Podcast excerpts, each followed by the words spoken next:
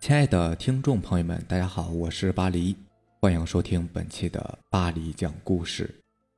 咱们今天晚上要分享的第一篇故事，名字叫做《雨夜》。那是在我上初中的时候，我就住在学校的宿舍里。一年的夏天，天儿那个热呀！一天晚上，由于天气太热了，同宿舍的人都睡不着觉，闹哄哄的谈笑。我喜欢清静，所以就起身走到了外面。想找一个安静的地方睡上一觉，我漫无目的的走着，沿着校园一直走下去，不知不觉已经出了校门。我发现一所小房子，里面向外发出一丝淡淡的光，就像是在黑夜中的一团鬼火。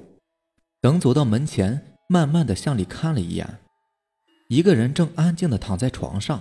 我暗想着，这还真是一个睡觉的好地方，所以我就靠了过去。轻轻地向那个人喊了一声，他没有反应。我想算了，到天亮再说吧。于是我就趴在他身边睡下了。突然一声惊雷把我给惊醒了，我猛地睁开眼睛，发现那个人也正在直愣愣地瞪着我。我本能地坐了起来，而那个人也与此同时坐了起来，还是直愣愣地望着我。那人面部僵硬，仿佛嘴角边还流淌着粘液。同时向我伸出了那双干枯的手，我惊叫一声，窜起身想要跳出窗去。就在我抓住窗臼的一瞬间，那双手却死死地抓在了我的肩头，一张嘴也伸了过来，一股冰冷的腐尸味儿。我拼尽全力跳下窗户，大喊着向前跑去。突然脚下一滑，我跌倒在地上。回过头，我看到了让我无法忘记的一幕：那个人，不是那个僵尸。正一步步地伸直了双臂向我跳来，我那时叫不出来，也跑不动，眼睁睁地看着他跳进了我，向我扑过来。接下来我就什么也不知道了。醒来的时候已经是第二天了，同学们围在我身边，都惊奇地问我怎么跟一个死了好几天的人抱在一起。我也不知道，真的不知道。后来听一位老人说，死了的人在惊雷下会诈尸。如果有人在旁边，他就会跟你做出同样的动作。朋友，劝告你们不要在阴雨的晚上外出，更不要跟一个死人睡在一起啊！下面这个故事名字叫做《女孩金月》，作者袁奇。从前我不相信灵异或者是关于鬼怪之说，我一直保守着。子不语怪力乱神，敬而远之的鬼神观。但是自那以后，我不仅仅相信，而且那阵子我简直就是活在阴影之中，天天心惊胆战。事情过去好久了，我依旧不能释怀。现在我就把这件事情讲出来吧。当年我八岁，因为父母出差要半个月才能回来，我暂时被送去农村的外婆家。在外婆家，我经常玩得很开心，有很多的小伙伴，他们单纯朴素。我和几个小伙伴经常一天到晚的在村子口玩，村口不远处就是这个村子的墓地，一般家里有人去世了，都会被葬在这块地方。金月，你一直和爷爷奶奶生活吗？你爸爸去当兵，那你妈妈呢？经常有人这样问他，当时。有一个叫金月的小女孩，我每次回家都能看到她。她总是一个人站在村口大槐树下，望着远方。偶尔会有几个小伙伴和她搭讪，有的人经常问她父母的事情，因为从她出生以后，一直都是爷爷奶奶照顾的。她父亲是个军人，一年回来一次，她的母亲却是谁也没有见过。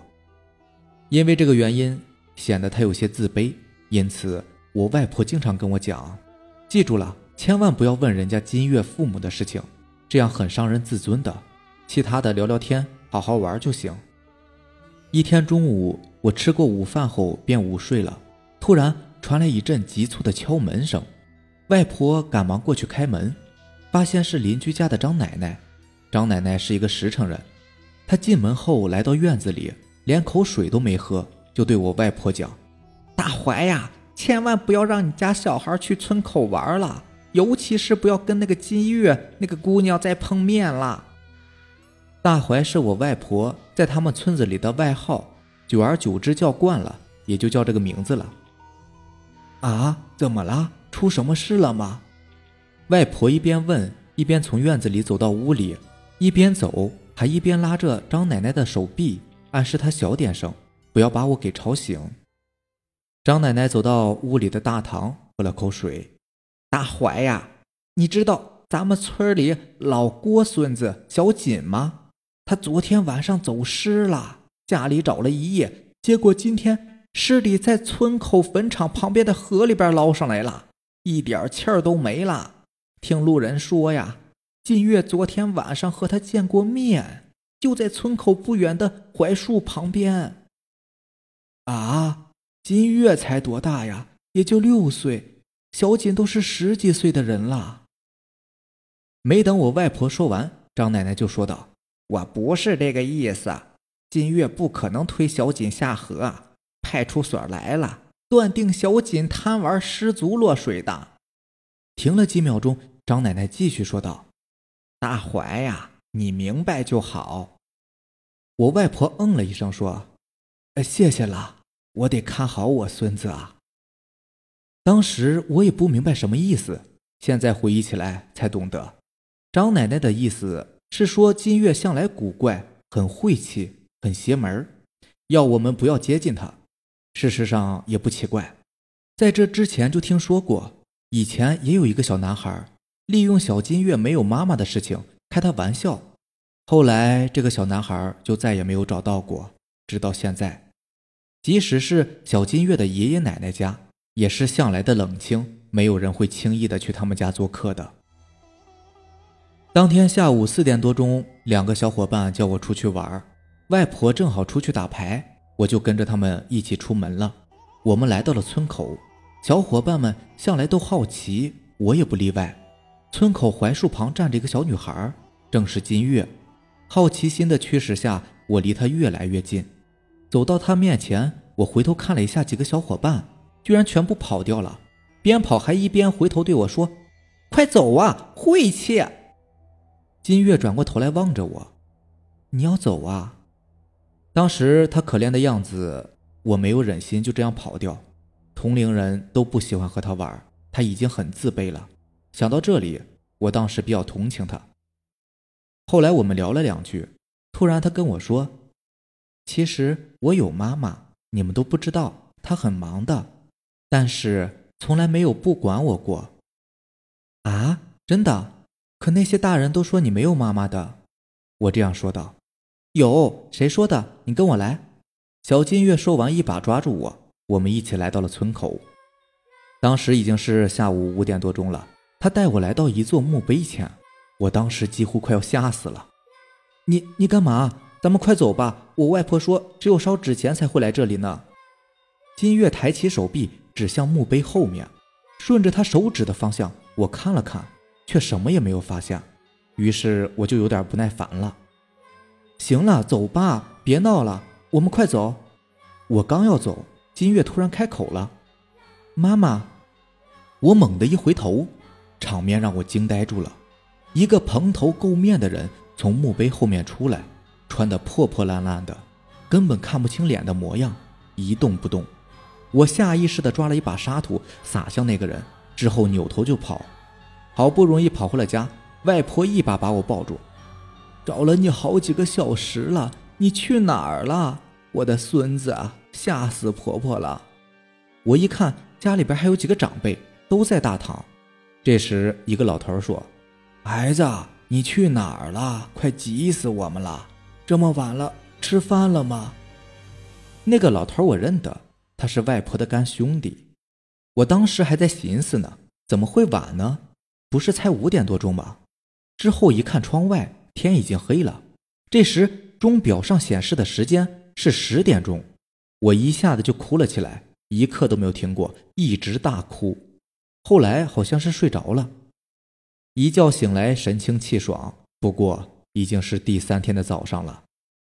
再后来，我外婆跟我讲：“孩子，你知道你怎么醒的吗？”我摇了摇头。罢了罢了，都过去了。外婆没有再说什么。当时只有八岁的我，把这件事情记得牢牢的。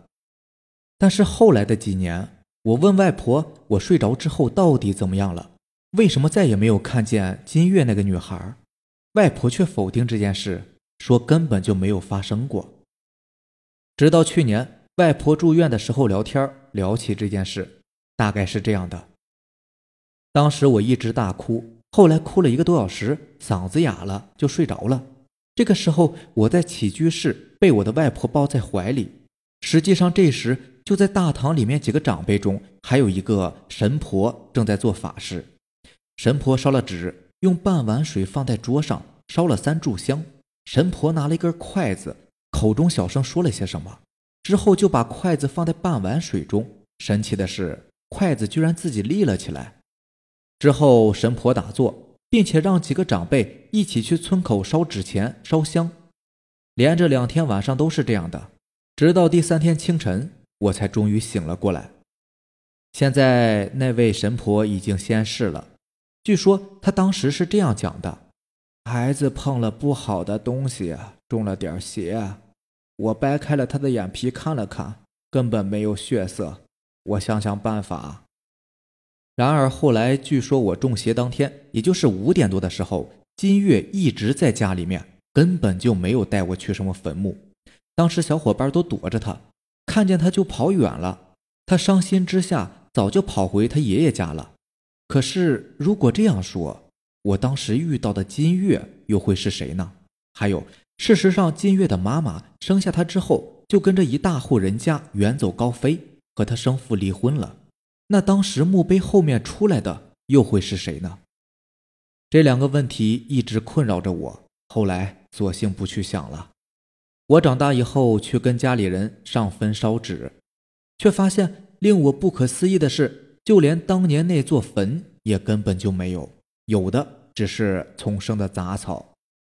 我当时不由得拿出了三炷香，插在了那块杂草丛生的地方，并且还烧了一些纸钱。走的时候，我远远的望着那块地方。现在回想起来，就像是做了一场梦。当年我睡了三天，那三天就好像是做了一个很长很长的梦，就一直梦到我在村口玩，和那些小伙伴们还有金月一起玩的很开心，围着那棵大槐树转啊转啊，转到最后一圈的时候，我睁开眼睛，发现自己已经躺在床上了。好了，整个事情的原委就是这个样子了。不知道各位尊敬的听友们是否也经历过类似的事情呢？好的，那以上就是咱们今天晚上要分享的故事啦。